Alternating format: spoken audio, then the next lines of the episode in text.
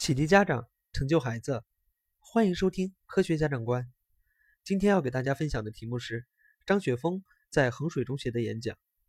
孩子不想读书，就带他去这四个地方看看。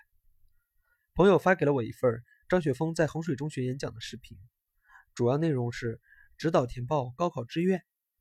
在视频中，张雪峰一如既往的风格，妙语连珠，深入浅出，把如何选择学校和专业。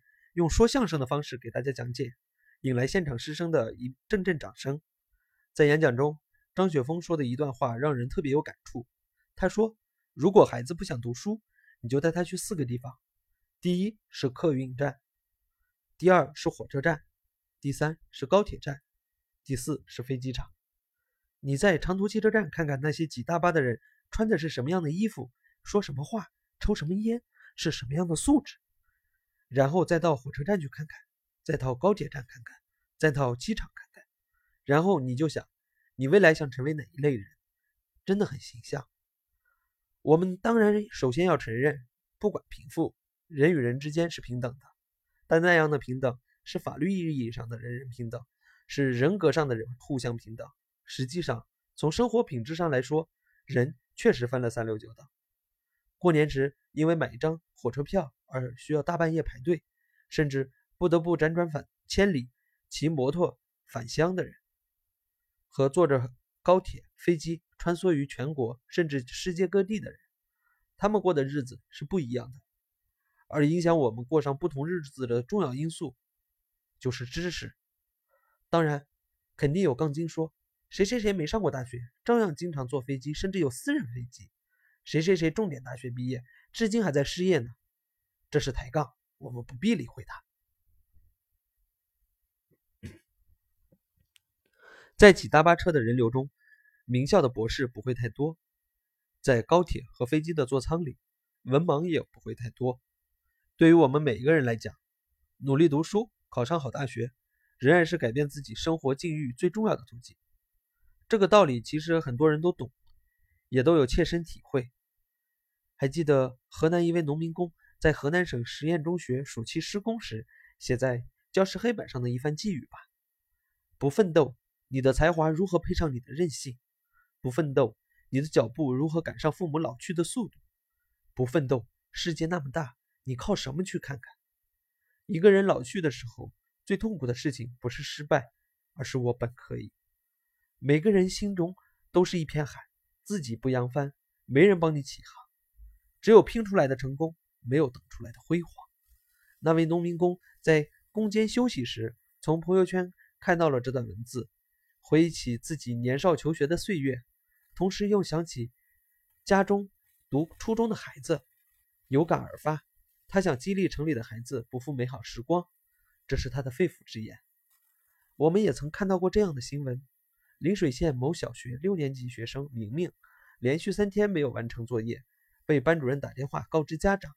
明明在第二天没有完成作业时，他曾向父亲保证一定完成作业，没有完成就回家挑粪。结果第三天他的作业还是没有完成。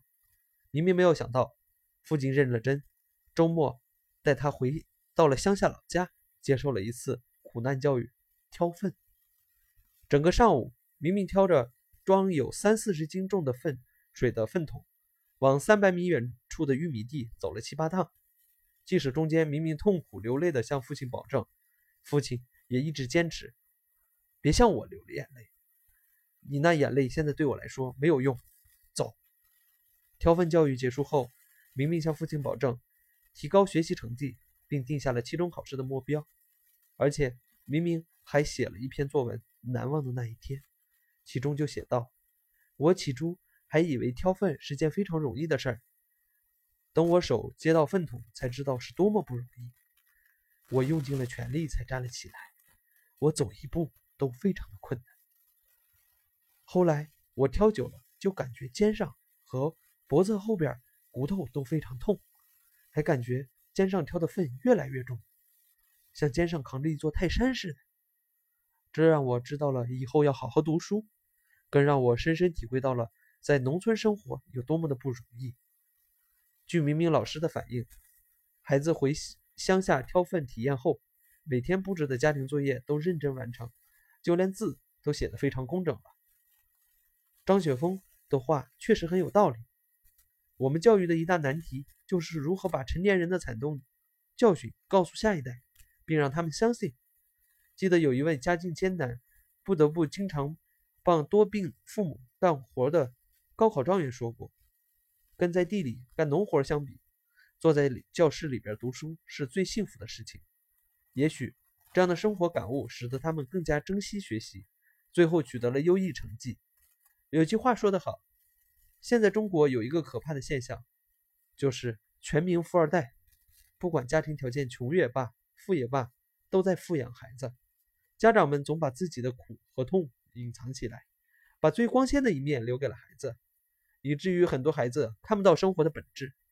其实，让孩子知道生活本来的样子，让他们体验一下烈日下的苦，感受一下肩膀上的痛，对他们在课堂上的表现。真的有正面的促进作用。好了，今天的内容就给大家分享到这里。